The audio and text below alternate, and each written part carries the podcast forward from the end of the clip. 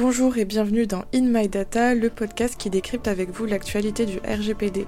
Je suis Geneviève Saquet, juriste et DPO chez Blockproof et aujourd'hui j'aimerais bien revenir sur cette sanction qui avait fait la une des actualités euh, en octobre dernier, euh, celle contre Clearview, c'était 20 millions d'euros, je ne sais pas si vous vous en souvenez, euh, c'était cette entreprise qui pompait les photographies de personnes sur Internet pour les diffuser auprès notamment des autorités américaines.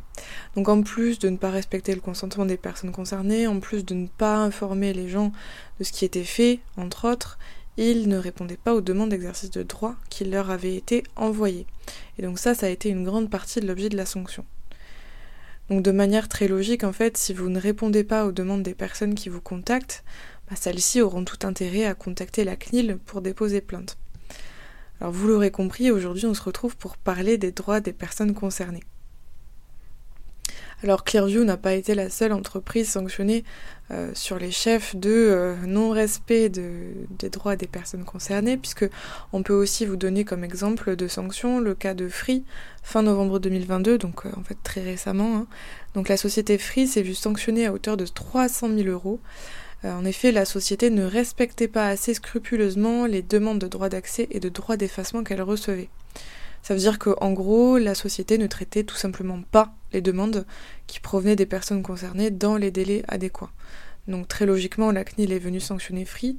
On a eu aussi une sanction à l'encontre d'EDF, cette fois à hauteur de 600 000 euros, pour euh, différents manquements, dont euh, celui, euh, encore une fois, du non-respect des délais de réponse aux demandes des personnes concernées. Et enfin, donc toujours dans le même registre, euh, on peut aussi citer Total Energy qui a été puni euh, à hauteur de 1 million d'euros, en grande partie pour irrespect des droits des personnes concernées, encore une fois.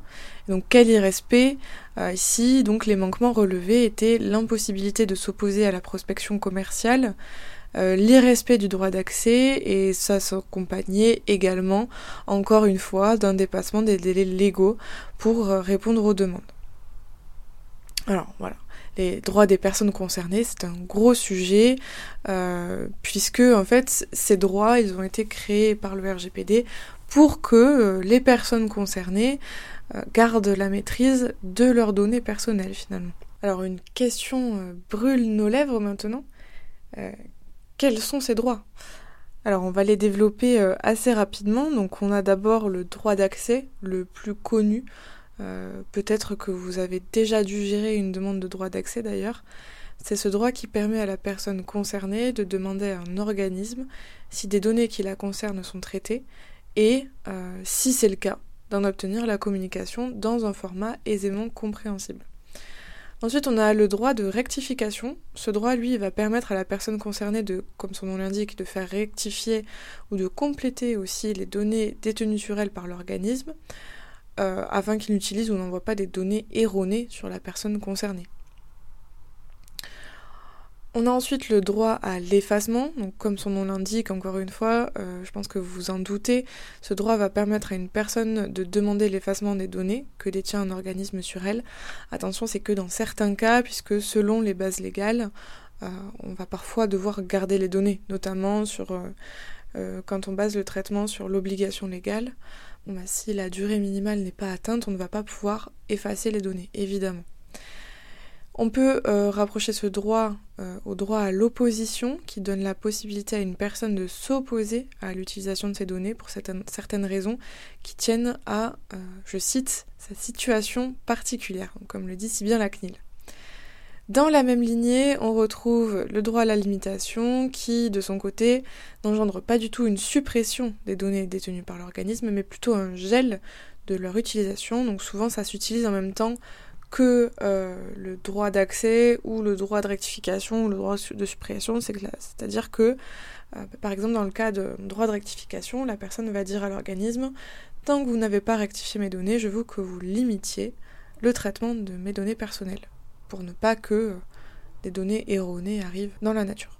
Et enfin, on a le droit à la portabilité des données, qui est un droit encore relativement peu connu. Donc ça se passe quand une personne passe d'un organisme à l'autre. Par exemple, quand vous changez d'opérateur téléphonique, votre ancien opérateur a l'obligation de transmettre vos données euh, dans un format clair, structuré, euh, couramment utilisé et lisible par machine à votre nouvel opérateur téléphonique. Typiquement, c'est du droit à la portabilité des données.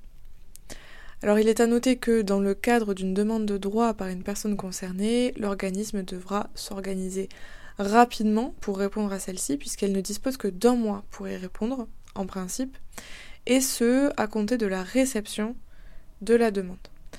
Dans le cadre de demandes plus complexes ou si le responsable de traitement a de nombreuses demandes à traiter, euh, le délai peut être rallongé à trois mois. Le mieux, c'est de mettre en place une procédure qui explique pas à pas la démarche à suivre en cas de réception d'une demande pour que euh, tous les salariés puissent euh, être au courant de quoi faire.